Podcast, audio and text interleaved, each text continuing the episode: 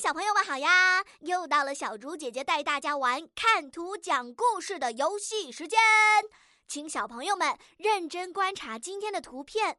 这个场景像是在哪儿呢？正在照镜子的是谁？他脚下踩的是什么呢？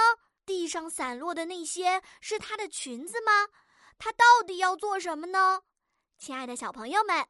请在故事当中加入词语“小人国”和词语“公主舞会”。